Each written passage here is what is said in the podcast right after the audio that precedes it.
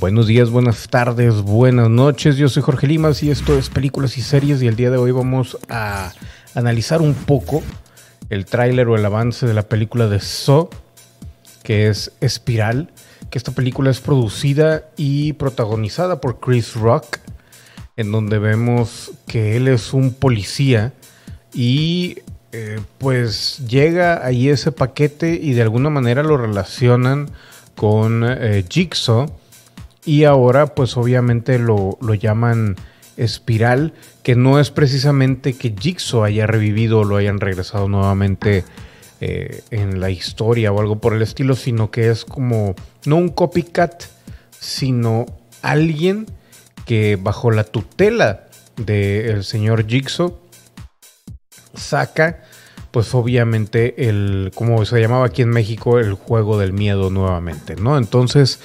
Básicamente esa es la premisa que sabemos de esta película.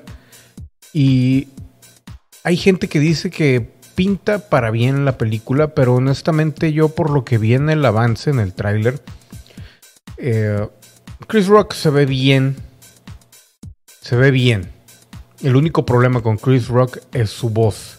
Número uno, porque la usó siempre como trigger para risas cuando eh, sus stand-up comedy, sus personajes cómicos y demás, sobre todo en el sentido de que cuando quería eh, presionar, no presionar, pero iba con el punchline, siempre hacía su voz así como de repente, incluso lo hago yo de que, eh", como que presionas el diafragma y se queja o hacía el comentario, ¿no? Aquí el detalle es de que es una película de terror en las primeras escenas cuando sale Kid Rock e incluso cuando ve, creo que es a Samuel Jackson, que es su papá, ahí en el tráiler la escena es muy clara y el, personaje de Chris Rock eh, levanta la voz, alza la voz en preocupación y demás, ¿no?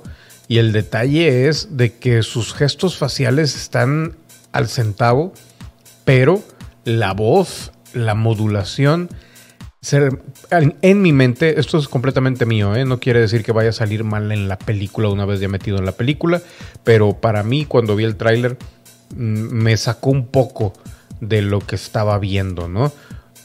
Obviamente, y una cosa que creo que muy pocas veces comento, es que eh, para mí una buena película empieza cuando me sumerge en la historia. Y estoy hablando de que puede suceder, porque me ha sucedido, que me mete en la historia desde el principio de la película, a mediados de la película o a final de la película. Obviamente, entre más pronto lo haga, más lo aprecio porque me dejo llevar completamente e incluso si me hacen eso de que me guste eh, la historia y todo lo demás, eh, um, de alguna u otra manera hacen que me trague todas las cuestiones que te quedas así como que, oye, pero esto no tiene sentido, ¿no? Y a veces los paso por alto, o sea, el clásico, ¿no? Que te gusta algo y, le permites algunas cosas.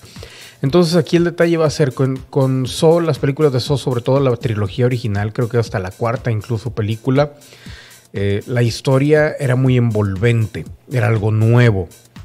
Conforme se fue repitiendo, ese toque de introducirte en la historia y dejarte ahí como que marinar un poquito y meterte un poco aquí, un poco allá y luego aparte la forma en que mataban a la gente, que es lo más interesante que se volvió de esta eh, serie de películas, la manera en que moría la gente, pues obviamente eh, creo que eso va a ser eh, vital para que revivan esta esta serie de películas, ¿no? Entonces aquí yo creo que lo más pesado lo estamos viendo en este momento y es obviamente la presencia de Samuel L. Jackson, la presencia visual, la presencia y la manera de cómo se lleva como actor.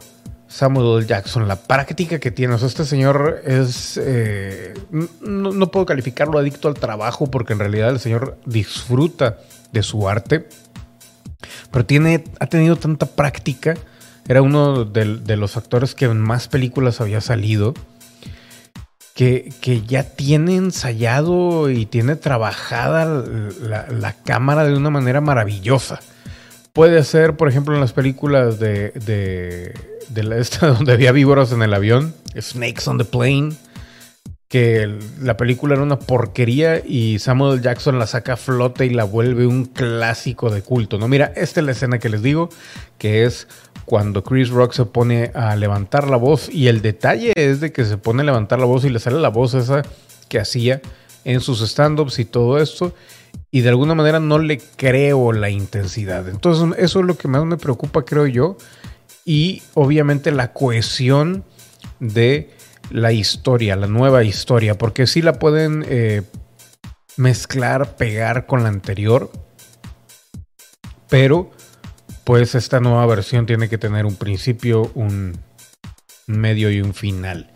Se ve interesante la idea de revivir esto porque sí, honestamente, Jigsaw eh, daba para más. Creo yo que de repente, cuando empezaron a decir que se iba a morir Jigsaw, fue cuando yo dije, güey, o sea, están cerrando la historia demasiado pronto y pudieran haberla explotado un poquito más.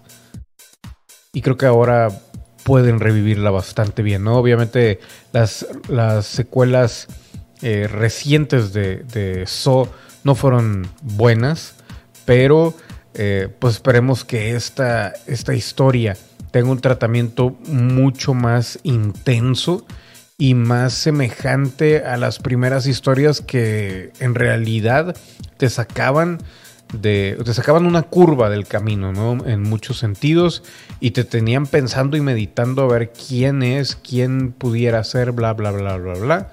Aquí lo único que sí puedo decirles es de que pues dicen que promete mucho, pero si analizamos un poquito las imágenes, pues obviamente, digo, la presencia de Samuel Jackson ya lo tenemos. Chris Rock se ve bastante bien como policía. Ya lo habíamos visto en Arma Mortal 4. Y honestamente yo desde aquel entonces siempre dije, güey, Chris Rock se merece una película en la que sea policía. Porque sí da, da el gatazo para eso. Tiene, tiene la, imagen para hacerlo. Incluso tiene como que la, la camisa tipo Mortok de Arma Mortal. Y, los gestos, el tipo, sabe actuar, sabe lo que hace. El único problema creo que va a ser la voz. Y también la otra cosa que quiero ver aquí es si realmente se van a inclinar nuevamente por el gore. Porque la serie original obviamente había muertes, asesinatos, gore, había un poquito de algo psicológico. Y aquí se ve como que todo va a ser desde, desde el punto de vista policíaco no tanto desde el punto de vista de, del criminal o de los, las víctimas, aunque también hay algunas cosas, ¿no? Aquí se ve Chris Rock como, como ladrón, lo cual me llama un tanto la atención. Y me imagino yo que esta parte que estamos viendo y que acabo de pausar debe de ser parte del final o algo por el estilo. Pero lo van a poner a prueba aquí a Chris Rock. Me imagino que él ha de haber matado a alguien inocente o algo por el estilo para que esté aquí dentro de esta película. Me gustaría también, y ya por último, que tanto Samuel Jackson, que parece que lo, que lo van a matar en esta parte, me gustaría ver tanto a Chris Rock como a Samuel L. Jackson en al menos una o dos películas más de esta serie de Espiral, que es el juego del miedo continúa, como lo llaman aquí en México.